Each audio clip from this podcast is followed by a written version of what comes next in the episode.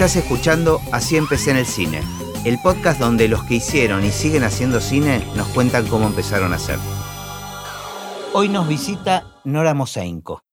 Bueno, no escuchaste ningún episodio de, No. pero ah, por más que te hablaron, te hablaron bien del podcast. Me hablaron excelente. Eso habla de, de que soy un poco aragana, quizás. No, no, está muy bien. No, está bueno también. O sea, a mí me gustan ambas cosas, porque hay algunos que escucharon muchos episodios y, y saben algunas preguntas y te vienen como un poquito preparaditos, que no está mal. Bien. Eh, Esta es la otra opción. la otra opción, vamos a sorprendernos. Empiezo con la misma pregunta siempre, que es, ¿cuál es tu recuerdo más remoto en relación al cine? O si tenés noción en qué momento lo registraste. Qué lindo. Me vino enseguida una imagen este, y me doy cuenta que el cine tiene que ver con mi papá. Tengo el recuerdo de la escena con mi papá en el cine. Y de descubrir lo que él sentía. Es como un recuerdo de la presencia de mi papá. Me impacta cómo se repite esta cuestión de que el cine siempre es con un otro, o es algo compartido. Es, interesante eso. ¿no? Y, Jo- y es, y la experiencia es colectiva, ¿viste? Entonces es... Es una experiencia colectiva. Pero esto que dijiste recién me encanta de, de sentir lo que siente el otro, porque eso es lo que pasa cuando vemos una película con más gente. Exacto, porque no la estás viendo solo, no es un acto, está bueno, porque es un acto íntimo con otros. Exacto. Entonces, eh, quizás era un, un registro de mi papá fuera de lo cotidiano que me hacía sentir que era más él que en lo cotidiano. Me tengo el registro y la, la película era La fiesta inolvidable. Y me doy cuenta cuando, que cuando la vuelvo a ver, tengo toda, eh, que la volví a ver, en algún momento se la mostré a mis hijos, la yo, yo sensación... cometí ese... eh, Para mí es malísimo. Porque tiene una carga el recuerdo de uno que le quita todo al otro la posibilidad que diga no me interesa. Pero además, en particular con la fiesta inolvidable, que yo se la vendí, viste, a mis hijos, no, no, no saben lo Porque yo me acuerdo de, de caerme al piso de la risa. Pero claro, los tiempos Los de la comedia tiempos. eran otros. Los tiempos. Porque la vi hace relativamente poco. Y, y querés, querés adelantar. Entre gag y gag, decir, ¿Querés hacer un dobladillo ahí del tiempo? Porque él es hermoso, ¿no? Sí, Después cuando se vi desde el jardín, otra cosa de Peter Sellers, sí. Y la, pero la elección de alguien que no habla en toda la película Sí, sí, sí. y los No, sigue siendo una gran película, sigue pero, siendo. pero viste que cambia la percepción que uno tenía del el recuerdo, es tremendo. Entonces, para mi papá, el, digamos, el recuerdo que tengo es, yo quiero ir a ver la de Rafaela Carrá, a él le parecía el peor programa de la Tierra, yo chiquita, Claro. Y él mostrándome la fiesta inolvidable. Y el, el recuerdo que tengo no solo es de su disfrute, sino de que la mía me dijo algo que es curioso, porque tiene que ver con mi, con mi vida hoy, que él me dijo una frase, ¿viste? ¿Por qué uno se acuerda de algunas cosas? No soy tan memoriosa, eh, Mm. pero, Pero hay que, cosas que se graban, entran, Sí, ¿viste? sí. Y él me dijo, yo veía a los actores, pero me decía, el tema es el director. Era Mm. como un amante de los directores. Mm. Cuando uno es chico es invisible el director. Todo, pero todo, todo, todo lo- todo, todos son lo- todos son es invisibles. verdad, o sea, todo, todo Sí. eso. Y me quedó mucho, ¿viste? Como su, su a- mi papá eh, se murió cuando yo era chica, o sea, que, que esos son recuerdos que después no se completaron con charlas. Claro. Este, ¿Y que él tenía algún vínculo con el mundo del cine o, o con, qué la, actividad hacía? con la literatura, no, era Mm. como un amante de la literatura y del cine. No Mm. era, yo estoy segura que hubiera deseado pertenecer Mm, algo de lo creativo y no digamos, más, pero, pero era un lector voraz y tenía mucho sentido del humor. Entonces el cine, como que lo recuerdo como un hecho que, que, que no es un hecho de entretenimiento, ¿viste? claro. Es un hecho mayor. Por lo menos así era para mi papá, ¿no? Y por lo menos te, te develaba eh, ciertas cosas de tu papá que no Eso, conocías, ¿no? Es como. Yo tengo la sensación cuando te hablo de una, de una parte de mi papá que, que está viva y que la valoro y que nunca hablamos de eso, que no tiene que ver con él, la paternidad, sino con sus gustos, su sentido del humor. Es lindo eso, ¿no? ¿Y qué sentías? ¿Qué veías de él que no conocías ahí? Veía primero como un eh, muchísimo sentido del humor. Mi papá era el que se reía, que podía eh, reírse muchísimo, ¿viste? Como el humor como un asunto profundo, quiero decir. ¿viste? Necesario. Claro. y él leía muchísimo y veía como algo, viste, del fenómeno artístico. Eh, Él en su vida era muy malhumorado, no es que era un ser. Ah, genial. Adorable. Bueno, bueno, ahí está. Ahí está la situación. Ahí, ahí, ahí apareció. claro. Me daba cuenta que lo que quería hablar era de eso. El recuerdo es ahí él estaba Feliz. feliz. Era eh, como una gran cosa. Entonces, bueno. verlo contando una película o contando un libro o sintiendo su presencia en relación a los libros, su abstracción, la Ujú. belleza de irte con autores. O sea, tengo todo ese registro de, de una parte de él que no era la otra. Claro, buenísimo. Buenísimo el contraste. ¿Y tu mamá qué hacía? Y mi mamá, que también se murió cuando yo era muy joven, era otra lectora voraz. Ah, mira. Yo era muy chica cuando ambos murieron, pero tengo mucho el recuerdo de la literatura y el arte. Ella cantaba, cantaba todo en mi casa, estoy diciendo nada. Sí, sí, sí, no profesionalmente. Pero sí, al contar historias, las historias era algo que estaba presente en, en tu infancia. Estaba muy presente, Mm.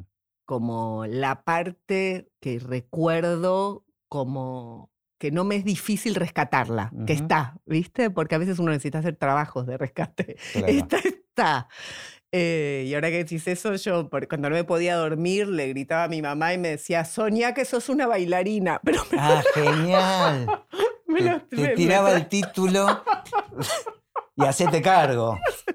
le daba fiaca levantarse de la Bueno, cama. qué buenísimo. Te tiraba un par de herramientas. Pero no eh, está mal porque de alguna manera Genial. es como si hubiera sido padres que teníamos ese vínculo de lo posible en lo no real, ¿no? En vez de decir, relájate, mañana será un día hermoso, es soñate algo, Claro, algo que te haga.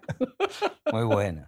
Che, ¿y otros recuerdos con respecto al cine? O sea, ¿era una salida habitual en tu infancia el cine Y el teatro. y el teatro? Y el teatro, las dos cosas. Porque me encantó esto que mencionaste de para los niños no existe el director. Y es verdad, en verdad es eso, lo que te dije antes, no, no existe nadie. No existe nadie. Los actores no son actores, son gente que está viviendo esa historia, no existen peinadores, ni vestuaristas, ni... Y ahí como algo pasó que se focalizó mucho en los actores, ¿no? Bueno, son, es, la cara. Es la cara, pero es el final de un entramado que es Tremendo, sí. tremendo, claro, ¿no? claro. Pero digo, ¿con el teatro te pasaba lo mismo?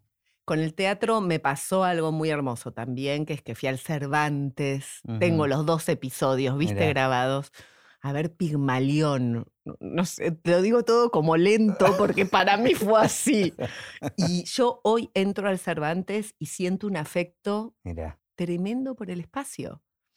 En algún momento tuve una reunión con D'Artagnan cuando él dirigía y me había ofrecido, era como algo, como volver a un lugar, al final no dirigí, pero el espacio del Cervantes, y me acuerdo que eran escenarios giratorios ujú, y un vestuario clásico, era Pepe Claro. Novoa, me acuerdo, el fenómeno, y tengo el registro de que era un mundo que me resultaba un mundo que cuando lo conoces estás ahí, como si te metieras al mar, quiero decir, no un algo intelectual, ¿viste? Sí, sí, sí, sí, todo un universo. Un universo que para mí tiene que ver mucho con una atmósfera, por eso digo, como te- cuando meterte al mar, gente que le gusta sumergirse Ujú. en eso. Yo entré, tengo el recuerdo de sentir que eso tenía que ver conmigo. Mm, qué loco eso. Sí, es Esas loquísimo. percepciones, a mí me, me ha pasado. Creo que la hemos, las hemos tenido muchos de los que trabajamos en esto, porque para mí no fue esto me gusta o idealizado, es como un lazo horizontal, tengo que ver con esto, Sí, al sí. fin. A mí me pasa con personas, me pasa con lugares. Hay algo que tiene que ver con la intuición y, con una, y, y que tiene que ver con los tiempos, ¿no? Como, sí, es me- Curiosamente es algo que en el arte es muy importante, ¿no? La, intuición y, y la percepción. Y sin embargo, como que eh, la educación eh, Sí. formal y la ciencia no le dan tanta pelota, No, y ¿viste? ahí me pongo, ¿viste? A mí me parece que se subestima esa palabra, que a veces yo también uso la palabra resonancia. ¿Viste que cuando sos chico, vos entrás y resonás con un lugar? Te puede pasar entrando en lo de una familia, que te sientas cómodo en una familia, Sí, es muy sí, de los en los niños, lugares, ¿viste? sí, sí, sí, lugares, personas que te querés quedar o que te querés ir. Pero el arte tiene mucho que ver con esa conexión directa, que puede ser llamada intuición, resonancia. Es algo que ocurre, que no necesitas estudiarla. Y parece algo menor, pero es algo enormísimo para Pero las decisiones creativas. digo, O sea, Exactamente. para entenderlo un poco más, porque Sí. la verdad es que Sí, es algo que es- ocurre, pero que no lo entendemos mucho, ¿no? Y es estudiable en el sentido de observable, de practicable, de yo creo mucho en eso, ¿viste? En Ujú. esa manera. Trabajo mucho en relación a eso. ¿Y en qué momento empezaste a percibir que había un mundo de gente, que había un director, que había actores en esas historias que vos ibas a ver? Bueno, creo que yo ya después estudié teatro, ¿viste? Ya. Bueno, pero ¿cómo llegamos a eso? Claro. ¿Cómo te interesaste en eso? Claro. Yo que ahí ya me acuerdo de, de ver teatro y de que me encantaba. Pero, viste, no con la idea de como ahora, como no sé, quiero ser actriz. Esto es lo que me parece. No quiero estar en ese, en eso, en eso que es eh, la posibilidad de la expresión. También bailaba. Pero a mí me pasó una cosa, después tomé clase y me interesó la dirección más que la actuación, enseguida, muy chica. Entonces me pasó que me interesó, por decir, mira, la dirección en su momento teatral, mucho más que la actuación. Es decir, Pero ¿cómo entraste al mundo del teatro? y al teatro entré tomando clases, ni me acuerdo cómo lo pedí. Eh, ah, en el colegio, que hablamos del Mm. colegio, también pasó eso. En el colegio hicimos una obra, pero te quiero decir, hasta de chica en la primaria, a mí me elegían para bailar folclore, o sea, algo de lo escénico. Funcionaba con Sí, sí, sí. Resonaba. Resonaba. Me invitaba de una manera mm, como muy fluida, ¿no? No de una manera extrovertida, sino de, de- de fluidez con eso. Así que empecé a tomar clases, sí, a los 14 años. Este, antes bailaba y t- tomé clases de actuación, pero dar clases a los 17 ya. O sea, ahí pescaste que había algo, un entendimiento de lo que sucedía arriba del escenario, digamos. sí, Porque me, me imagino que el deseo de dirigir tiene que ver con percibir que uno entiende eso, que entiende algo de lo que ocurre ahí. que es una fiesta. A ver, eh, tengo el recuerdo de trabajar con, con humanos, digamos, pero que el director lo que hace es tener una visión mayor, ¿viste? Sin poner el cuerpo, Ujú. Pero poniéndolo a través de relacionarse con otros cuerpos. Es una cosa muy genial si uno la piensa, porque Es tener cuerpos a disposición. exactamente, mientras que tu propio cuerpo está en eso. Eso me pareció una cosa de un nivel de juego, junto con dar clase, ¿no? que también para mí es un acto escénico completo, no importa que eso no salga a la vista. Ujú. Dar Que la tenga un público. Claro, dar clase es una, es una escena, todo. O sea, es, uno, en- ¿viste cómo entramos acá? Es una Ujú. sensación de escena. Esa situación de escena del ritual, un poco lo que es, ¿viste ese ritual que puede ser un ensayo o puede ser una clase? Siempre me pareció mucho más fascinante que el trabajo sobre mí misma, digamos, como actriz, ¿no? Entonces, eh, lo he visto a Bartis dirigir y yo no pasaba, yo tenía 19 años y a mí me parecía una fiesta Verlo. verlo. Ver el trabajo que hacía él, claro. Verlo, verlo, el espacio, las personas, lo posible. Creo que es Mm. como lo posible, ¿viste? Como la cabeza jugando con, abriendo lo posible, abriendo lo posible. Como también trabajo mucho con la intuición, más que el estudio de cómo se hace, siempre me pareció una delicia, no, lo que no, lo que no Claro. prevés, lo que no anticipas. Lo que viene de no sabes dónde. Lo que viene de no sabes dónde.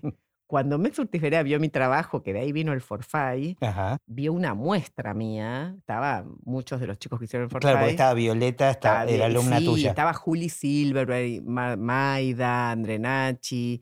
eh, bueno, Viola después se sumó, pero él lo vio y me dijo, esto es jazz lo que vos haces. Claro. Que me pareció... Yo a veces pienso que lo que, que- que trabajo no es, la palabra no es improvisar, es lo posible. A mí me gusta mucho más eso, porque no es la historia, es, viste, la sensación de lo que puede ocurrir con un cuerpo entrando en atención en el juego. Y en un contexto, ¿no? No pude dejar de relacionar cuando me decías esto, se me vino la frase de tu vieja, bueno, dale, soñá con que sos una princesa. Sí, Son, son consignas de improvisación, ¿no? Total. Es la marca para un juego y es, la mar- Claro. eh, y es el- la contención. Hermoso lo que decís, es dale, entra en juego, ponete Claro. una regla y No, entra. no, te la tiro yo la Claro. regla o lo, que- o- o lo que sea. Este, es buenísimo. Y en, y en el jazz la improvisación es eso. O sea, sos totalmente libre, pero dentro Por de, supuesto, de este de en reglas. esta tonalidad, con este tempo. Con... No, me encanta. A mí el trabajo la libertad con reglas Claro, es infinito. total. Es una libertad limitada e infinita. Exacto. Esa paradoja es hermosa, ¿no? Total. Es limitada e infinita. Claro. Y vuelve un nuevo límite y otra Bueno, infinitud. es como el abecedario, si querés.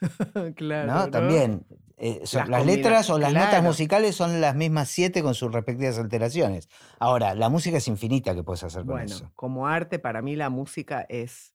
Esta es mi sensación. ¿viste? A veces siento que hago música con los actores, más Mm. que actuación. No porque toque música, sino que la música como pensamiento, el sonido, la resonancia, Claro, la conecta- emoción como sonido, ¿viste? Claro, Como. Sin, sin para razón, mí sin somos razonamiento. música, claro. En un punto somos música. Me encanta esa sensación. Y el cine cuando es música, ¿viste? Cuando es atmósfera, cuando es sonido. Este, Pero para, volvemos a la recorrida. Volvamos, volvamos. Entonces, eh, te pusiste a, a- a estudiar eh, teatro, sí, te pero enseguida te diste cuenta que tu lugar no era Sí. el- lo que te eh, Sí, emocionaba, no era actuar, No. sino dirigir. Dirigir y dar clases, sí. Y lo que me pasó es que di- daba clases en lo de Midón Ajá. y Hugo vio una muestra mía. ¿Habías estudiado Había ahí? estudiado dos Ah. años con él, tenía 16 a los 18, me invitó a dar clase y él vio una muestra y me dijo, vos haces algo particular. Y yo ahora con el tiempo recuerdo tanta generosidad cuando uno es visto, ¿viste? Y te muestran también. de- te muestran. muestran algo tuyo. Cuando alguien te muestra algo tuyo es, es revelador. Es revelador. Porque No uno, lo- lo, que, lo que uno es, uno es, no lo sabe. Claro, no estás diciendo. Vos necesitas que los demás te lo confirmen, Es ¿viste? el tema ese. Sí. Y para la docencia, para mí esa es la Claro. clase. O sea, sos el- el- la guía para decirle al otro, te estoy viendo esto de vos. Pero no solo para la docencia, yo creo para las relaciones Sí, humanas, ¿no? Es fundamental humanas. Decirle al otro lo bueno Ay, que ves, Sí, ¿no? por favor. Porque el otro no necesariamente lo No. tiene noción o lo registra. Y hasta ocurre algo cuando el otro te lo dice, ¿viste? Para, la- para el hecho de Sí, sí. uno, yo trabajo con, coacheando a algunos, a una, una escritora y me dice, cuando le hicieron una crítica en España, no podía creer cómo fue vista por esa crítica, Claro, claro. cómo leyó su libro, ¿viste? Que es como un plano más de tu acción, cuando el otro te dice, lo que estoy viendo es esto, ¿no? Y él me invitó a dirigir. Me Ahí mismo en la escuela. Ahí mismo me produjo como la primera dirección, que en ese grupo estaban Azul Lombardía, gente que va a estar en el, el teatro, Echi Díaz, bueno, varios eran adolescentes. ¿Y vos estás relacionada con el musical en particular? O sea, no, no. no, eso es también muy genial, como, no, no, no, Porque una... no te asocias no, para nada. para nada, pero para nada. Y Hugo Midón era el musical. No, para nada. Yo hacía lo que yo hacía, digamos, en ese trabajo con chicos y adolescentes. Entonces me dijo, eso que haces, me acuerdo que llamó a China Zorrilla de Silveira a ver la muestra. Ah, yo era, imagínate, tenía 19 años, Claro. 20. Y les pareció como hermosísimo lo que hacían los chicos. No, yo trabajaba con la deformidad. Básicamente trabajaba qué? ¿Por qué? con la deformidad. No la deformidad como algo feo, sino con la, con la forma, con lo Claro. deforme en la niñez. Con la no forma. Con la no forma. eh, Mm. Con la no forma, con la posibilidad en los niños y en los adolescentes. Y cua- digamos, cuando él te marcó que vos hacías Sí, algo distinto, vos sí. le, le pusiste una lupa a eso. Sí, me lo acuerdo. Por eso me sorprende mucho cómo, viste, cuando pasa el tiempo y te acordás esos Mm. momentos que son me- memorables. Porque él me dijo eso y yo feliz.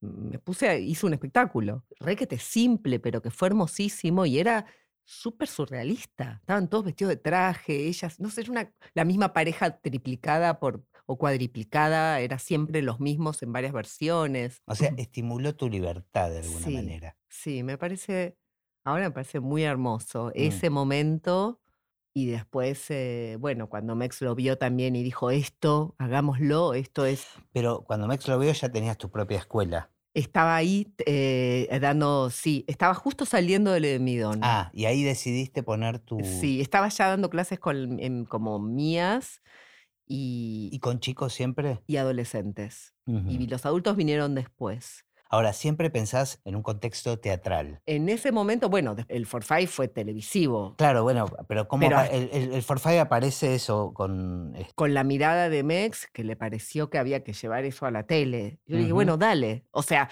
dale, no por, viste, como quien dice sí. Claro. Yo, eh, hablando de la intuición, yo dije sí. Ujú. No dije, ¿qué es esto? Dije, sí, sí, sí. Y después me encontré ahí viendo que lo que me interesaba más que la tele era eso, eso ahí, ¿no? Y eso lo armaban con, digamos, al hacerlo para tele necesitaban de un guion. Eh Mucho no era guionado, había muchas secciones que eran improvisadas pero y había otras. algunas ideas. y otras eran guionadas. Y ahí estaba Lucrecia Martel también haciendo La, realización de las películas, bueno, del, programa.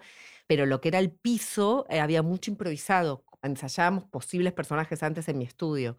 Pero yo siempre me acuerdo hasta el día de hoy que yo dirigía tirada con un pizarrón, Violeta se va a acordar que sigo en contacto, Martín Piroyaski, con un pizarrón así chiquitito, con un marcador, y yo les ponía cualquier cosa. O sea, un dibujo, les hacía señas, hacía gestos y ocurrían cosas porque yo no podía hablarles como en el teatro, porque se estaba grabando. Y, decías tirada, tirada en el piso. Sí, en el piso. bueno, seguís igual, debo decirlo, porque hace un tiempo estuviste grabando acá con actores y yo, me llamaba la atención. Dije, esta chica, yo no sé si cuándo fue la última vez que limpiamos los pisos acá. No tengo problema, tengo más problema, más problema con, una, con un sillón que con el piso. Claro ese día, me acuerdo, estábamos acá, este, muy gracioso porque después vi una foto de ese momento. Pero mm, eh, no, no es, que es un, no es que es un gesto que se repite, que estoy ah, siempre tirada. Este, estoy bastante parada también trabajando. No, pues me, me quedé con esto de, mm, de, que vos hacías cualquier cosa. Vos también estabas improvisando. O sea, Exactamente. Hay como una ida y vuelta de decir, seamos libres ah, acá, ¿no? Claro, o sea, ese es un límite también. Es un límite de yo estoy con, con, el que esté trabajando, estoy igual de vacía y ese es un acuerdo. Por lo tanto, hay acuerdo con que haya vacío. Y cuando hay un acuerdo en el vacío, en vez de que el vacío tiemble, uno se puede poner un pie ahí y que no tiemble. Y se arma algo a partir de eso. Exactamente. O sea, que esa, viste, ese, ese momento para mí, cuando sé que no importa que no, que no se sepa, ¿Se entiende? Claro, Cuando todos sabemos que no pasa nada con que nadie sepa qué es lo próximo. Está buenísimo. Está buenísimo. genial. Toda anticipación me parece como más. Por eso, aún hoy cuando trabajo con actores en cosas para cine, aunque yo sepa el guion, nunca trabajo con la idea de que sea donde voy. Claro. Pero un poco como esta conversación. Sí, algo así. que me la desordenaste toda, ¿viste? Yo hago un No, me encanta. Es espectacular. tráeme a donde quieras. no, no, no, es espectacular. Pero bueno, hay algo. Tema del error, Bueno, el error es otro de los temas que me obsesiona. en el arte es fundamental, ¿viste? Del error como belleza. Sí, sí, además. Además. Sí. Bueno, es otro tema, igual que lo que decías de la intuición, ¿viste? En la formación, en la educación que a veces cuando doy seminarios de dirección de actores, ¿cómo, cómo se aprende? Tenés que equivocarte, tenés que entrar... Tiene la prensa el error, ¿viste? No solo no es valorado, sino que eh, es denostado. Denostado, casi como, perdón, lo voy a hacer bien. Claro. como en la escuela, ¿viste? Voy de nuevo bien. No, no, no, no, no, te quiero con el error. Para mí, todo ese asunto del error y de la intuición, casi que creo que es lo que hago todo el tiempo, porque hay como otra inteligencia. No es que después no pensás que equivocarte es ser una persona como bola sin manija. O sea, prestar atención al error es un acto de atención. Tal. No es un acto de que no te importa. Claro, pero para mí todo esto explica eh, tu éxito. ¡Qué frase! Ya está, tengo, tengo tu secreto del éxito. Quiero decirlo y lo voy a hacer público acá en este podcast. No, porque yo creo que para cualquier persona, y ni hablar de artistas y gente que tiene la sensibilidad, digamos, a flor de piel, el permiso del error, el estímulo, el, el que te digan está buenísimo que te equivoques. Decir, yo me, quedo que, me quiero quedar a vivir acá. Yo siempre me pregunto, digo, o sea, siempre me resulta tal cual, que es una invitación, una práctica. No es a ver cómo te salió. Claro. No, quédate. Ah, ¿tenés estos errores? Sí, a ver, a ver, a ver, a ver, a ver. Bueno, pero es eso, es muy, es muy liberador en el mundo que vivimos, donde viste, estamos todo el tiempo tratando de no cometer errores o con miedo al error. encontrar un espacio donde casi que te invitan a eso es... eh, Y hasta, porque hay una paradoja, porque somos un manojo de errores. O sea, Claro. quiero decir, es inevitable, casi que es la existencia. Ujú. Sí, Pero yo- si eso tiene belleza, lo loco para mí es, ah, o sea, esa, esto es el aprendizaje, no es, es lo que hay que cambiar del aprendizaje. Ujú. Como que le- eh, siempre me parece más la, la idea de la relación con el error, no el error. Claro, es eso. Es eso. Totalmente. Y el arte es Pero bueno, relación. Pero tenés que empezar por aceptarlo y por Exacto. y- Y da- y darle- darle claro, cabida. Exacto, darle un lugar. Sí. total, está buenísimo. Bueno, y cuando pusiste tu propia escuela, Sí. ¿te diste cuenta que era diferente lo que hacías? O sea, ¿eras consciente de eso más allá de esa frase de Midón? Vos sabés que eh, es buenísimo lo que me decís, porque mm, justo ahora que tengo que escribir un libro sobre mi trabajo que me pidieron, hermosa idea, me acordé de otra persona que yo trabajé muy poquito tiempo en una escuela de arte que duró un año, porque la parte artística era la mañana, por lo tanto duró un año. Quiero decir, una, una escuela primaria con 10 chicos donde yo iba a la mañana tres veces por semana y a la tarde tenían matemática, lengua, Mira, un delirio, por supuesto no duró nada, pero para bien mí intencionado. era muy bien intencionado. Yo iba a una terraza con 10 chicos de primer grado a, a probar cosas y la persona que era la del director, Pindo, hermosa persona, muy capo en educación, me dijo, a esa edad, me dijo, vos vas a escribir acerca de esto. O sea, tuve como Lo que reflejos. te dije, es- es- viste que el tiempo es, Es medio raro, pero medio hay cosas que sabes que van a pasar o que Es pasaron. raro, te estoy hablando Sí. hace mil años, Ujú. Y yo nunca empecé por el plan, por Mm. decir esto es, no, nunca supe, siempre hablando de intuición, sí tenía la claridad de que De lo eso... que tenías que hacer en el momento. Exactamente, y de que me encantaba, como que siempre tuve la claridad de decir, las personas somos mucho más que lo que creemos. O sea, una, cuando una alumna me dijo eso llorando, hermosa, me dice, yo no sabía que tenía esto adentro, Mm. adolescente. Este para mí es... Pero viste que está esta cuestión que se suele decir que nosotros tenemos una imagen de nosotros mismos, o sea, nos sí. vemos de una manera, Sí, después está cómo creemos que nos ven los demás, y después está cómo nos ven los demás, que es infinito porque cada persona nos ve de una manera distinta. Claro, más como proyección o como lo que ve cada uno. Con lo cual, está claro que todo es una gran confusión. ¿no? Pero y múltiples O sea, niveles. pero que las cosas funcionen, las relaciones funcionen, el mundo funcione es una casualidad absoluta. Uf, porque todos vivimos realidades imposibles. no, no, y el interior de cada Por uno. eso. De los relatos. Yo digo que hay, igual hay, hay un autor malo, que lo tenemos todos, Ajá, creo yo, que se repite, berreta, o sea, le da uno a ciertos guiones. Tenemos todos más o menos un guion parecido. en, en el malo. En el malo, que son todas estas ideas en relación a los errores, Claro, lo, lo preestablecido. Sí, exacto, a gustar, ¿viste? Claro. Eh, ahí es medio todo el mismo autor. Mm, Genial, Eso más por la experiencia. claro. Em, Bueno, me decías entonces, porque te preguntaba si, Sí. eh, si eras consciente de que estabas abriendo un- una escuela diferente. no, por eso me, me- me- a mí me conmueve cuando alumnos que se formaron ahí, que ahora son mucho más grandes, sienten esa, esa pureza en la formación ahí, ¿viste? Como que responden a ese momento in- iniciático. No, yo no. Yo sabía que, que me encantaba como una cosa de una claridad total de pasión por eso, que me parece que es algo muy artístico, ¿viste? Hay un lugar en el que te Te lleva. funcionaba, claro. Sí, ¿viste? Claro, pero no comparabas con otros No, métodos no. o mirabas a colegas cómo Claro, trabajaban. no. No, Medio. Hacer- hacías la tuya. Sí. Genial. Y yo a veces cuando lo comparto, que uno puede decir, viste, autodidacta, ¿qué nombres tiene eso? Mm. Yo digo, es la que me tocó, no es que es una idea eh, de ser distinto. Exacto. Pero es absolutamente coherente con lo que enseñás. Sí, es lo mismo. sí. Es Es- parte es- de lo mismo. Es verdad, exacto. Yo es la misma ley para mí. Claro. O sea, no, no vayas a chequear que lo tuyo va a funcionar o que se relaciona con tal cosa. Vos trabajá, hacé, y si trabajando te ligás a otra cosa, no sé, que no sé, gente que se va a Londres porque se alucinó con no sé qué cosa, o, Mm. te lo, si te lo llevó el trabajo hacia ahí, genial. Que no te lo lleve el no lo- plan. claro, no lo fuerces. No lo fuerces. Mm.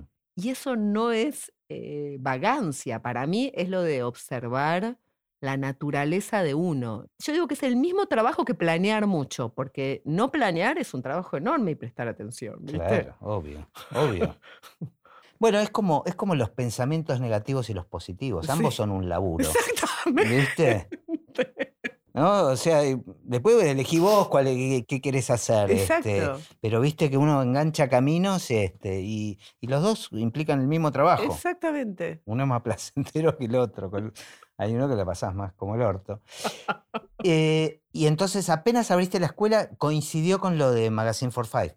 Claro, y yo ya tenía alumnos y claro, coincidió porque entonces estaba la escuela y los ensayos del programa con los alumnos Y me imagino que este mundo de- televisivo, que era nuevo para vos, completamente. afectó también la escuela, digamos, o lo que estabas eh, Sí, desarrollando. sí, y es cierto, es curioso que estemos hablando de esto, porque sabes que al día de hoy muchos creen que yo doy actuación para cine, por Claro. ejemplo, y me llaman o escriben a la escuela con eso. Y para mí lo específico, siempre digo, no, yo trabajo con vos y tu fuerza, tu potencial y todo esto estamos hablando.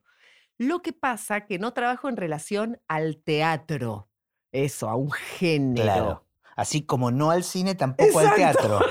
Claro, Es exacto. claro. No al cine, no al teatro. Entonces, ¿qué? Y bueno, por lo tanto, es verdad, exacto, es no trabajar en relación a un género o a una cosa.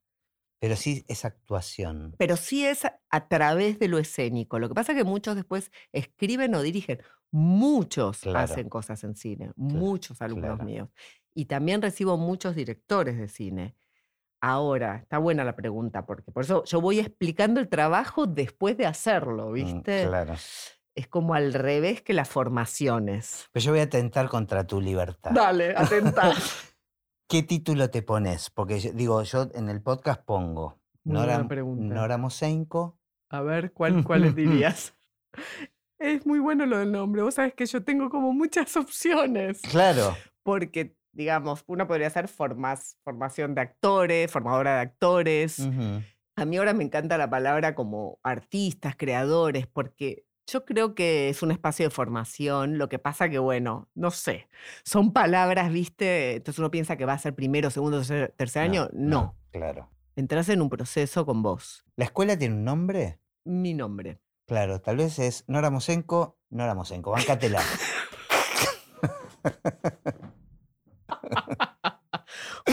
Porque hasta, viste, Eh, algunos dicen como es tan, tan, eh, eh, tiene tanta afectación en la vida este trabajo que, entonces algunos dicen, es más, es más todavía, es, yo digo que es a través de la escena, pero eh, toma más cosas que la Claro. escena. Bueno, siempre fue, el teatro Pero- fue medio terapéutico de alguna manera, o la actuación, ¿no? O la actuación o la Bueno, escena. en, verdad, en verdad cualquier actividad Pero artística, cualquier claro. actividad artística. Sí, Por eso a mí sí. me mata cuando dicen, viene, ah, que nadie venga a curarse de nada, todos estamos mal, digamos. Claro, y vamos a seguir empeorando. Venía a este ritual que es Claro, necesario y si te representa, A esta ritualista. sí, ritualista. La gente no va a entender Suena nada. ¿viste? terrible, ¿viste? De magia Sí, negra. Sí, sí, sí, de, de secta. este, Otros es, viste, pedagogo, no sé, viste, Di- distintas. Porque además creo que el viento te fue llevando de alguna manera, ¿no? O sea, vos estás muy abierta a eso y predispuesta a eso, La verdad que pero sí. digo, la televisión o este Magazine for Fight definió un poco hacia dónde ir y después fueron apareciendo otras cosas. Exacto, porque lo que me pasó es que después me siguieron llamando de la tele y también me di cuenta que a mí lo audiovisual me encanta, quiero decir, me encanta. Su- Consumís. en Claro, en, digamos, no series, pero a mí ver una buena película me parece espectacular. O sea, no soy una obsesiva del, de, de, de ¿viste? de cómo se sino que ver que ocurrió algo con lo complejo que es el cine me parece milagroso, de verdad. Pero bueno, cualquier experiencia artística que yo veo que hay mucho trabajo me parece espectacular. La disfrutás. Sí, muchísimo, muchísimo. Lo que sí me pasa es que no necesité fijarme, entonces no es que yo quería hacer tele o después he trabajado eh, con directores de cine entrenando a los actores. Al día de hoy ayuda a muchos actores para entrenarse para cine. Pero me doy cuenta, o digamos que cuando hacía, por ejemplo, seminarios de dirección de actores, terminé invitando a los directores a que, a que hagan la clase. ¿no? Que eh, que eso te iba a preguntar, ¿cómo es el trabajo? O sea, si, si te llaman para eh, que entrenes a un actor ahí la mirada del director es fundamental, ¿no? Entonces, lo contestaste antes que te lo pregunte, o sea, invitas a participar del proceso al mismo director. Digamos, son cosas distintas. Por ejemplo, en su momento, cuando nosotras codirigimos con Lucrecia Martel en el Forfait, éramos las dos re chicas, y nos era completamente natural la demencia, quiero mm, decir. Estábamos ahí, no es que yo pensaba cómo se va, vamos a estar juntas acá. Y me parece que esto que yo vuelvo a la intuición, como que hay cosas que son naturales, que vos te sentís muy a gusto con tal director trabajando o, o no, porque es re personal la dirección. Sí, sí, sí, Yo muchas veces digo, no tiene nada que ver conmigo, pero me parece alucinante lo que hace esa persona. Claro. ¿Y cómo es el proceso? O sea, ¿te puede llamar un, un director o a veces te pide el mismo actor? No, claro, muchísimas veces el mismo actor. Cuando me pide el director, tengo que tener afinidad. con el director. Sí, sí. Lo hice la última vez el verano pasado en España con un director mexicano. Y yo le decía, mirá que yo, todo el tiempo yo aclaro para que no me llamen. Entonces le digo, pero mirá que yo trabajo más con el sonido que con el relato, que no me, no me interesa que los actores estén atentos a la narración, sino que sean un instrumento narrativo, ¿viste? Como más, por eso me sabe muchas cosas de la música. Y a él le pareció espectacular y para mí fue una experiencia hermosa. ¿Y, cómo fue el proceso? Pero ahí yo siempre digo que yo les ofrezco trabajar antes. A mí no me interesa. Yo después digo, la película es del director. Eh, quiero decir, y lo que yo hago no es con el director, a menos que me proponga codirigir. Entonces, yo lo que hago es que el actor tenga esa disponibilidad hacia el director. A mí me interesa mucho eso. Mm. Para mí un actor es un ser disponible, no es un ser que ya sabe lo que va a hacer. Bueno, Volvemos a lo mismo. Y vos sabés que cuando un alumno, el que hizo, a mí me, es, es como si dijera, el halago más grande es cuando escucho que los directores buscan o agradecen a alumnos formados en la escuela o, por mí que dicen la disponibilidad, es esa posibilidad de no estar agarrados, ¿viste? La flexibilidad, sí. Mm. Y Caetano, cuando dirigió a Agus Sullivan, que fuera su primer trabajo, hizo de Sandro, ¿viste? En la serie de la tele, le dijo algo al final que a mí me, me honró, como me dijo, gracias por dejarte dirigir. Hermoso, claro. Porque yo Ese es el trabajo que haces. Sí, mm. que se permitan ser dirigidos. Porque no creo en el buen actor. Entonces no es, no es que eh, trabajas un proceso del personaje Con, el, director. O sea, el director que no tenga que hablar del personaje. No, por eso trabajo te diría, poco con directores tengo, y más con actores, que los dispongo a que vayan ahí, a que puedan estar con ese director, a que no se critiquen, no lo critiquen. Claro, por eso excede, la actuación lo que vos haces. Sí. Vos le das herramientas para que el otro conecte. Exactamente, esa palabra yo, para mí esa palabra es clave. Y yo trabajo con directores también, con sus guiones, con sus procesos. tal vez es más importante que. a mí me encanta trabajar con los directores solos, como les hago un trabajo de asesoramiento solos, por ejemplo, para que renuncien a un guion que no querían escribir, por ejemplo. Mira. Los productores deben amar. No, los, trabajo igual, no para que, para que hagan un quilombo, quizás los agarro más en el medio, sino para que sepan que son libres. Mm me parece que es, eh, me es muy feliz eso, o sea... ¿Y cómo es el proceso? Y ahora depende con cada uno, hablando de la palabra. O sea, nunca tengo una idea. He trabajado, este año trabajé con bastantes directores, ahora bastantes con coach personales. Y voy y veo qué con qué me voy a conectar, como qué necesita, igual que con un actor. Entonces a veces es que cierren los ojos y trabajen con su guion para abrirlo, ¿viste? Para no situarlo en el orden de cómo se escribe un guion. Mm. Que para mí, no es que eso esté mal, pero otra vez, viste como que se pierden de su, la belleza de, sus, de su imaginario, que no tiene escuela eso. Tenés que conectarlo. es un link, ¿viste? Sí, sí, con, algo más primitivo personal. Y de repente yo los, los detengo en lo que a los directores los aterra, que es no saber. y yo les digo, nos quedamos ahí. E, esta parte está escrita. Pero ¿cómo, cómo, llegas a eso? Y por ejemplo, cierto, son experiencias distintas. Con algún, yo trajo muchos con cerrando los ojos y quedándose en la parte en la que si es con el guion y me meto o con los personajes adentro del cuerpo del director o, o me quedo con una sola eh, pregunta con un personaje o con un ámbito en un- de un personaje, con algo de la narrativa que sienten que está trabada. Pero los haces hablar, contarte el guion. En general, quiero ver en, qué, qué es lo que me necesitan, porque a veces es un tema en relación al guion, en relación a la historia, en relación a ellos escribiendo. Muchos vienen en distintos momentos, otros no saben todavía qué, qué lenguaje es su película. Entonces, develamos qué es, no qué quieren que sea. ¿Qué es? ¿Es una película qué? Que parece que es todo natural, pero no. Es una película, ¿entendés? O sea, claro. ¿Qué es? Es medio misterioso el trabajo de explicar porque, por ejemplo, un director trabajando sobre él detenerse en su propio vacío, entonces trajo a su película el vacío y los actores en la película los hacen callar a los otros. Bueno, e- es, es muy lindo lo que pasó y ahora va al. Festival de Berlín. Ah, mira. Me dio mucha película alegría es? de Pablo Solars y eh, la hizo en Uruguay Ajá. y habla mucho de- del advenimiento, actúan adolescentes, chicos chicos. Y a mí me dio una emoción enorme. Yo traje con él, con él Claro. escribiendo. Yo lo que voy percibiendo es cuando el otro toca algo de la libertad que no fue, que no fue planeada, que no tiene que ver con hacerte loco. No, no, obvio. o sea, es, es hipersensible esto que estoy diciendo. ¿viste? Porque él se permitió hacer una película chica, la película, viste, que pulsaba.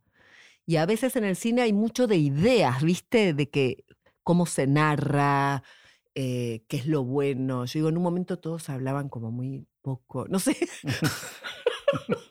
digo, nada está bien o mal. Lo que es verdad para ese director va, va a funcionar. Claro, Es lo único que importa. claro. Si tu verdad es una cosa, no sé, ¿qué es Almodóvar? Es una gran telenovela espectacular, llena de verdad para él. Si pone a uno a coger con un muerto es porque le pareció, Claro, lo vio, no porque le pareció raro, sino que lo sintió y es una persona, Javier Cámara, amoroso, un señor cogiéndose un muerto, es lo más amoroso que hay cuando lo ves. O sea, no decís que enfermo. Claro. Entonces, todo lo que es verdad para vos, te podés hacer cualquier cosa Mm. Como lo, lo enfermo los, lo, o lo simple. Hay algunos que no se permiten ser re naif, ¿viste? No le permiten a los personajes decir, te amo, mamá. O sea, Claro. quizás Bueno, es, claro, con-. O sea, despojarse de prejuicios. Exactamente. Es eso. Que es- debe ser el trabajo más difícil del mundo. Eso te digo, porque lo dijiste así. bueno, despojarse de... No, claro, es imposible. Bueno, como- yo creo que es una tarea hermosa en capas, ¿viste? Ujú. Y que te alivia, porque después decís, bueno, soy, soy, es- soy este, hago esto. ¿Y vos, vos vivís así? Oye, mira, hay una cosa que le digo a una amiga, uno enseña lo que tiene para aprender. Claro, bueno, está Es muy un- bien. está bien, Es una gran cosa. claro. Vos sabés que yo, esto que te digo es así, yo digo que me enseñe la que enseño. Muchas Claro. veces me pido a mí ser asistida por lo mismo con lo que ayudo. Claro. Y lo hago, ¿eh? Bueno, es que, bueno, siempre todos funcionan como espejos, ¿no? Al final Y te digo, buscando eso cada todo- vez más uno se da cuenta que esa integración, viste, entre vida y arte, Mm, o sea, quiero decir, a mí eso me encanta también, me interesa mucho. No es que uno vive así, uno enseña esto porque es, es mucho laburo. vivir Claro, así. claro, claro. Estoy pensando el título, sigo Como pensando. madre, ¿no? O sea, esas cosas, esos Eso, roles. Ni hablar, Puf, ni hablar. los prejuicios que hay ahí. El espejo de los hijos es un espejo. Ese es Sí, mamita. sí, A tremendo. veces es el espejo del tren fantasma. claro, total. Eh, no, estaba pensando, sigo pensando en el título, ¿no? Sí, a Eh, eh, sos una especie de terapeuta, te- casi que te diría terapeuta del cine, pero tampoco es es del cine, porque. Digamos que yo me doy cuenta, eh, viste, cuando veo que, que muchos trabajan en cine o hacen cine o dirigen cine o escriben cine, muchos también teatro, ¿no? Pero me doy cuenta que es un lenguaje que, mm, que insisto, no, no pienso en cine, pero digo, qué hermoso, ¿entendés? Como el lenguaje que permite varias cuestiones el cine, me parece a mí. Em, y como yo trabajo con, lo- con cosas chicas y no trabajo con obras, me parece Mm, que ahí Claro, está el punto. Estoy pensando junto con vos. Cuando yo trabajo en la clase, yo nunca trabajo con estructuras dramáticas. Trabajo con cosa chica que empieza a funcionar, como el- el- la herramienta emocional del actor del presente que arma asuntos vinculares. Entonces es como una experiencia, como si fueran pequeños eventos, que el cine tiene mucho de eso. Mm, Quizás el teatro plantea más una cuestión más grande narrativa, pero viste, el cine tiene que estar armado de eventos. Bueno, a mí me gusta mucho los- el cine de vínculos, ¿viste? A mí me gusta eso, lo familiar. las relaciones. Las sí. relaciones. me- Al me final las historias que contamos son, es son todo eso. relaciones. A mí me fascina. Mm.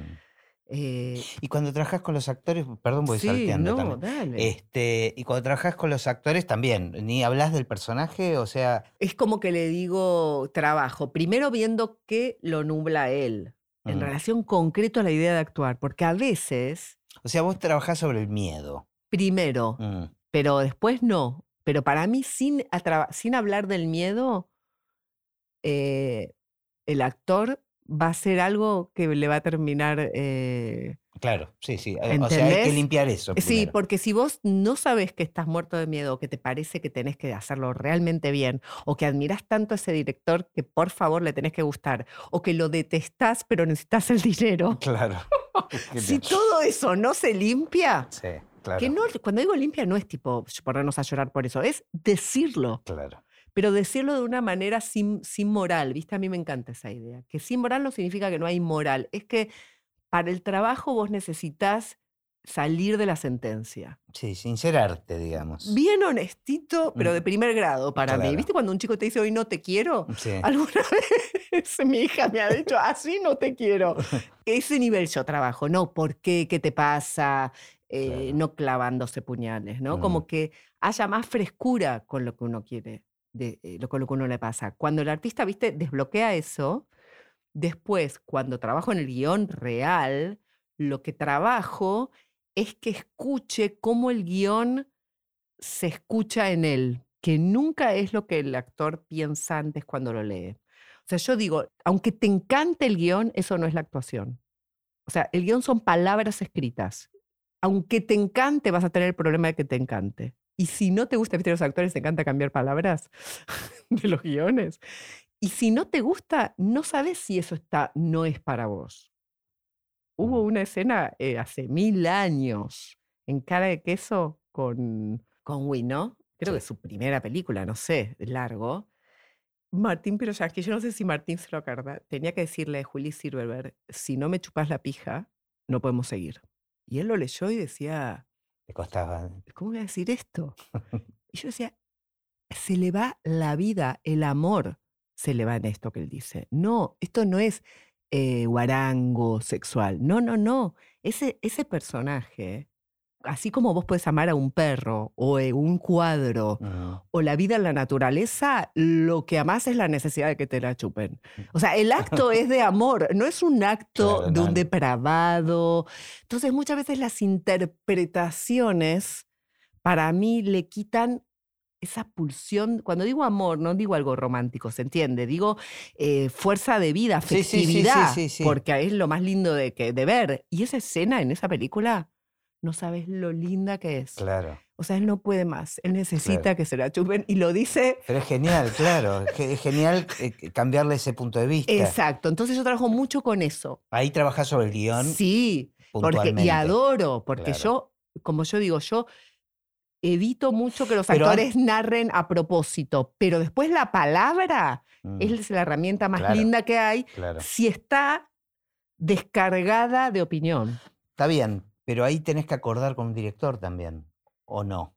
Bueno, sí, por supuesto, te- tiene que haber una sintonía, o sea, Claro. al lado del otro le tiene que parecer. Porque esta es una interpretación que haces vos sobre el personaje. Por supuesto, por eso tiene que haber resonancia. Si yo no, no tengo nada que ver con el director, pero después con muchos actores que trabajo cosas sin conocer al director, con guiones para casting. No, bueno, está pe- pensando puntualmente en Ah. este caso. ah, de- sí. no, digo también, le diste una herramienta de decir, bueno, pensalo desde acá. ah, Ah, sí. Y podés pensarlo de otros lugares también. supuesto. Sirve como, como, Bueno, como ahora con eh, que trabajé en Barcelona el, el año pasado con Fernando Frías Y fue hermoso, porque él me decía, trabajamos con una- un Darío Bernal, hermoso actor, que es el hermano de Gael García Bernal, y había un actor de tele mexicano muy conocido, o sea, estaban mezclados actores de cine y de tele en la escena. Yo no lo conocía, pero parece que es un actor. Él ya eligió, y en eso a mí me encanta, como actores de diversas fuentes. Y él miraba, y muchos directores le tienen miedo, viste, a la expresividad del actor, siempre le parece mucho. Claro, sí, sí, es verdad. Con la música ni me... Hay algunos que no quieren que se note, ¿viste? Pero pará. Susurro, como grillos. Claro, no. claro. ¿Pero Pero qué es estamos? eh, música. La gente te- pagó una entrada al cine, no, no, no, no piensa que entró a. a, un, a una- a un restaurante con algo de fondo. Claro. Eh, bueno, ¿viste? hay muchas ideas. Entonces él, que es muy intuitivo, quería algo que ya sabe el tono. Y yo trabajo, y fue muy lindo que él descubrió, me- como que le decía que se permita que el tono no vaya directo a lo que él quería. Mm, Yo decía, déjame que probemos que el tono para vos esté excedido, pero vas a ver el residuo después. Yo trabajo mucho con los residuos, como que si un actor se permite irse a donde se supone no debe, después le va a quedar un residuo de que se le va el miedo a, a irse para un lado que no debe. O sea, andate para quedarte tranquilo. Exactamente, anda, hacelo. Mm. Yo muchas cosas pienso que si les decís, hagan todo lo más feo que puedan ahora y después firmamos, ah, va a estar básicamente bien. Hace poco vi en Instagram una, una entrevista, era un pedacito nada más con William Dafoe. no sé si bueno, me vi. lo mandó un alumno. Ah, Qué curioso que, me de decís. eso. Exacto, y me dice, mirá, Es muy hermoso. lo y que- es, viste, cuando ves, yo les pido eso a los actores en la clase. es muy liberador. Venía a hacer todo mal. O sea, Sí. esa invitación es espectacular. Es Te libera de espectacular, todo. A ver, venía a hacer las cosas lo peor, de la peor forma posible. Pues yo te escucho y me entusiasmo, mirá lo que me pasa. Claro, qué bueno, ganas de O sea, no me pasa que me parece una berretada. Yo le tengo fe a eso. No, es que es, Pero liberador. y actores, no somos si te Marian Saborido, que es un actor hermoso, ha dicho, y esa mezcla entre lo humano y lo que es. Yo ahora me estoy deteniendo en cuando alguien está en plena dificultad, viste que el actor siempre siente, puede estar en un lugar terrible, viste, como donde no sabe lo que está haciendo, porque está con todo el cuerpo ahí, viste, hay que entender la exposición del Mm. actor, es entera, no es ni a través de la música, no es a través de, está entero, Sí, viste. sí, sí, muy expuesto. Es muy expuesto, de verdad es muy expuesto. Entonces, viste, yo pido en la clase que se le vea belleza a ese momento donde el otro está plenamente perdido. Y un actor como Mariano Saborío, que realmente es un hermoso actor, me decía que él- esto a mí es lo que me encanta, es lo colectivo. Cuando él le otorga al otro la posibilidad de estar ahí, lo que le pasó después a él como actor, no sabes la serenidad que le trajo y la creatividad. claro. Fue una clase en que estaba requete desopilante y poroso, pero porque le permitió al otro. Este es un nudo enorme en el actor, ¿viste? El mal hecho. Los actores, si son vistos con mucha exigencia, de verdad se convierten en otros. Claro, se, se- se anulan. De verdad. O sea, Mm. hace poco hice un coach con un actor que estaba haciendo dos series y me decía que cuando vio las series era dos, él en una, la pasó muy bien o una muy mal. Es como vieras a dos actores distintos. No es que era el mismo más o menos. Entonces, para mí es muy loco. pues, si el director comprende eso, yo también ayudo a que al director resuene con el actor, no que busque un actor ideal o que le encante. Porque cuando el director lo que elige es alguien que va a permitirse dirigir, ser dirigido, va a encontrarse con un actor más múltiple, porque se va a poder equivocar. Los actores que no quieren fallar después se cansan mucho de sí mismos, que es el gran problema, ¿viste? Del Mm, actor. Ujú, Dice, estoy cansado de hacer siempre lo mismo. Claro. La realidad es que tenés que hacer otra cosa, porque va a haber una maestría enorme en hacer siempre lo mismo. Pero si lo hacen porque son vistos así, viste, hace poco una actriz me dijo, aman mis silencios, yo ya los odio. ¿Viste? Genial, buenísimo. ¿Entendés? Sí, sí, Empezás sí. a hacer lo que te dicen que sos. Claro. Entonces, en mi trabajo yo siempre les digo que lo- se rindan y abran más. Mm, Eh, hace poco, eh, muchas veces extrañan la clase para venir a hacer algo que no va a ningún lado. Eso es la escena de la clase. Viste que hacer cosas que siempre tengan que llegar a algún lado, un laburo. Salieron muchísimos actores de tu Sí. escuela que fueron para el lado del cine. Un montón. Un montón. Más que para el teatro. Creo que sí. O sea, ellos te marcaron ese Sí. camino. Como, Creo que resuena con esto mío que te digo que yo nunca, no soy una lectora de teatro, Claro. ¿viste? Eh, dirigí teatro y, y cuando y no haces muestras. no hago muestras, Claro, ese o es un gran asunto. Claro.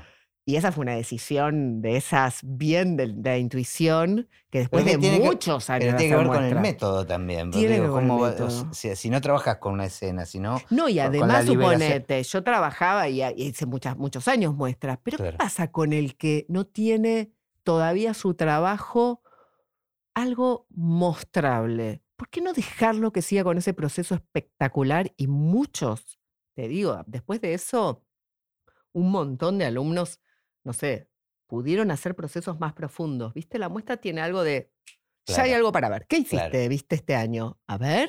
Ah, pero estás al fondo, no hiciste mucho. Mm, tus amiguitos son mejores. Qué raro, hablaste poquito, ¿viste? Y ahí la familia. Claro, claro, claro. Ah, ¿viste? Y, y después fuiste formando maestros. Y fui formando maestra. Ahí me encantó ese. ¿Seguís dando clases vos? Sí, sigo dando escuela? clases en la escuela. Ajá. Ahora adultos que pueden venir de los 16, 17. Adolescentes di hasta hace muy poco también. Ahora solo actores, digamos, en Claro. form- actores y directores, todo está en la misma. Y hago estos coach personales, pero sí, tengo un espacio como de formación de maestros, que de repente también trabajo con maestros de otra cosa, que trabajan con el pensamiento este de la intuición, la libertad, el error, aunque den clase de otra cosa. Vuelvo al título todo el tiempo, ¿viste? Digo, Nora Mosenko, voy probando. A ver, ¿no? dale. Liberadora de, pero ya no sé de qué. Liberadora de algo, personas. Pero, pero no, te voy a decir lo que dicen algunos alumnos y yo es una palabra que les digo, bueno, A ver, me dicen chamana, ¿viste? chamana. Y yo digo, bueno, si eso es estar adentro del trabajo con los demás y guiarlo hacia la libertad, bueno. Pero viste que tiene una connotación. Bueno, sí, no cualquiera, pero alguno que escuche nuestra conversación nos puede acusar también. o sea, que no ¿Qué sé yo? Este, se- Pero a veces yo digo, mira, viste que digo que hay como mucho miedo a la palabra espiritualidad y el arte es re espiritual. Total, o sea, ¿qué es espi- espíritu? Es estar vivo. Y básicamente el arte te permite estar afuera de esas formas que finalmente causan mucho sufrimiento. O Totalmente. sea, no hay nada más espiritual que el arte. Por lo tanto, yo trabajo con el aspecto de verdad, y cada vez lo, me da menos miedo esa palabra, pero sí, con lo espiritual a través de lo escénico. Lo que pasa que en lo personal trabajo también con, con directores o con otras cuestiones. Y con los maestros eh, trabajo mucho formando maestros porque para mí el tema de cómo se observa el que está trabajando es un tema que me fascina, digamos. No me cansa, ¿viste? Que me parece que el problema es que cuando el maestro quiere ver algo bien hecho, está creando, ¿viste? Monstruos. Bueno, nos fuimos al carajo con el Bueno, tiempo, con, con nuestra conversación. Así que en mi eh, este pequeño podcast, que tiene una pequeña estructura, tengo una pregunta con la que cierro también, este, que le hago a todos los invitados, que es, ¿qué pensás del futuro del cine?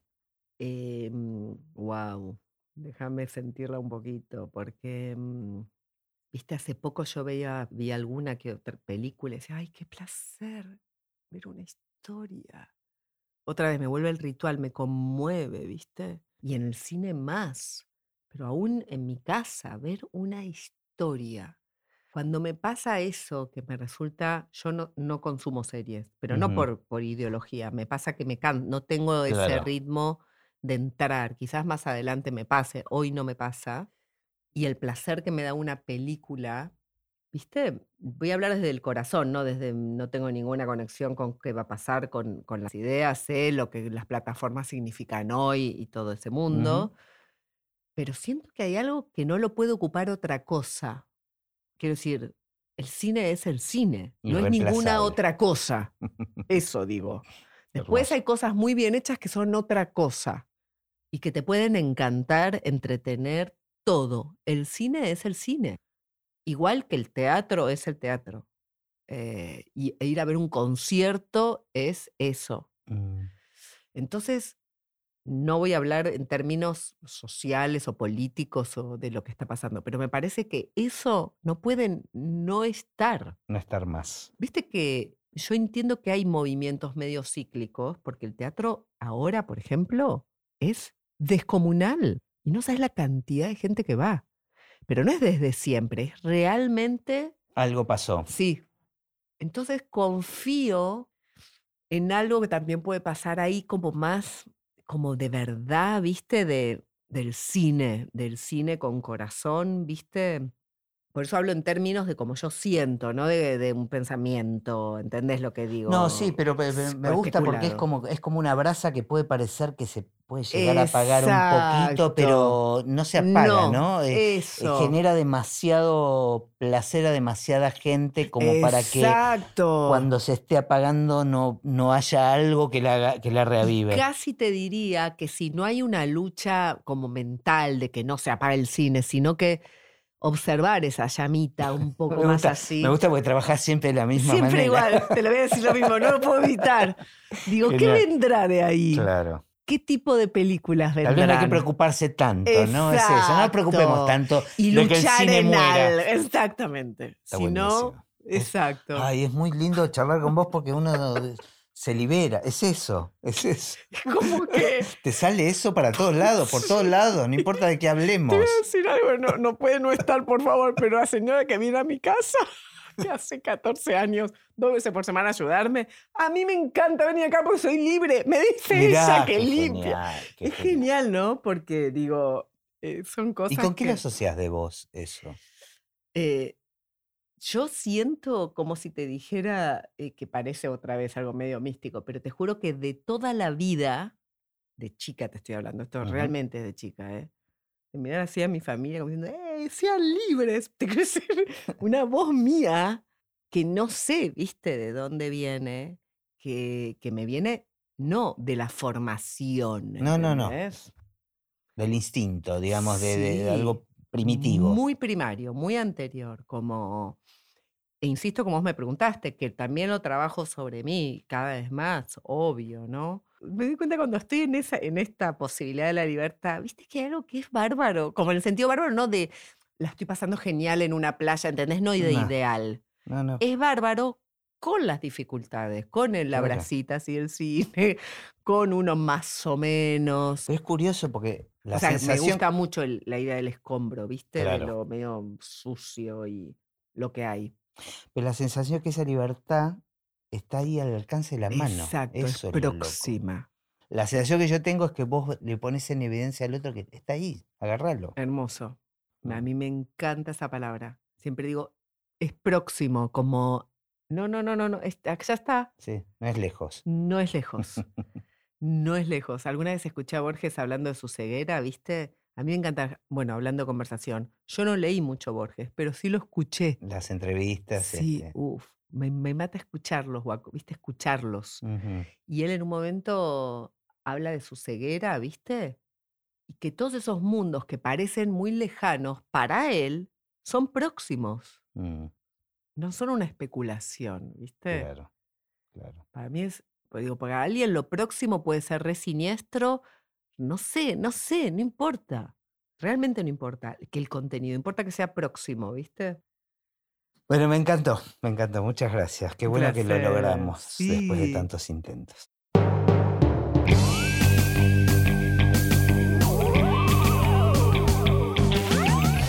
Y así terminó esta conversación de Así empecé en el cine. Mi nombre es Gustavo Pomeranek y espero que la hayan disfrutado al menos un poco de todo lo que disfruté yo. Recuerden que se pueden suscribir para escuchar todos los episodios que vamos subiendo en asíempecénelcine.com. También nos pueden buscar en Apple Podcasts, en Spotify o en cualquier otra aplicación de podcast. Los espero en el próximo. Chao.